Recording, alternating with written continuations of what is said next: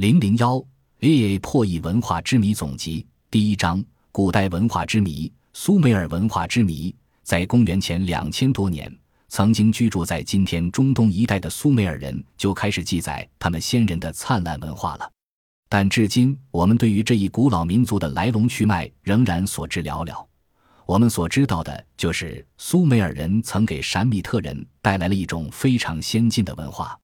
我们还知道，苏美尔人总是在高山顶上寻找他们的神。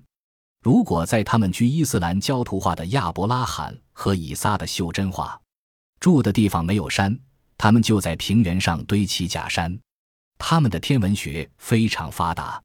他们对月球自转的观察结果和我们今天对月球的观察结果只差零四秒。在库云底亚克山上，人们发现一个计算题，其计算结果是一个十五位数字。而我们经常引以为荣的古希腊文化的全盛时期，通常的计算结果也只达到一万而已。大于一万的数，古人就认为是无限了。苏美尔人的神都不是拟人形，每个神都和一个星星有关。他们绘图中的星星的样子和我们今天画的星星完全一样。更值得人深思的是，这些星星周围都围绕着数颗行星。苏美尔人在缺乏我们今天这样的观测技术和设备的条件下，是如何知道一个不动的星都带有几颗行星的呢？这幅卫星照片呈现的是底格里斯河和幼发拉底河之间的地势风貌。大约在公元前四千五百年前四千年之间，原始欧贝德人来此定居，创造出高度发达的前苏美尔文明。请你看看，大地是否像米粥呢？在库云迪亚克山里，还发现了雕刻在十二块陶制书板上的一首英雄叙事诗，其中第七块书板上记载的，从现在看来是人类亲眼目睹宇宙旅行的纪实。书板上的故事是这样的。恩克杜被一只巨鹰的铜爪抓着，在空中飞行，飞了四个小时后，一个声音忽然对他说：“你看看下面的大地，大地像什么呀？你再看看大海，大海又像什么？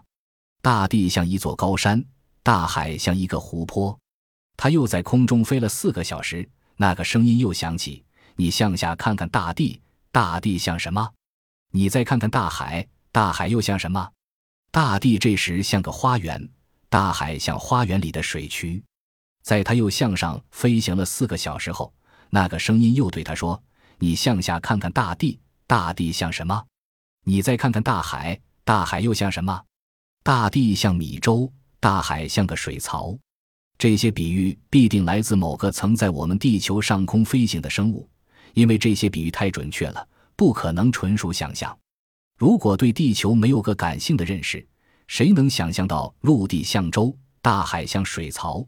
因为从高空中看，地球确实像舟和水槽互相交错在一起。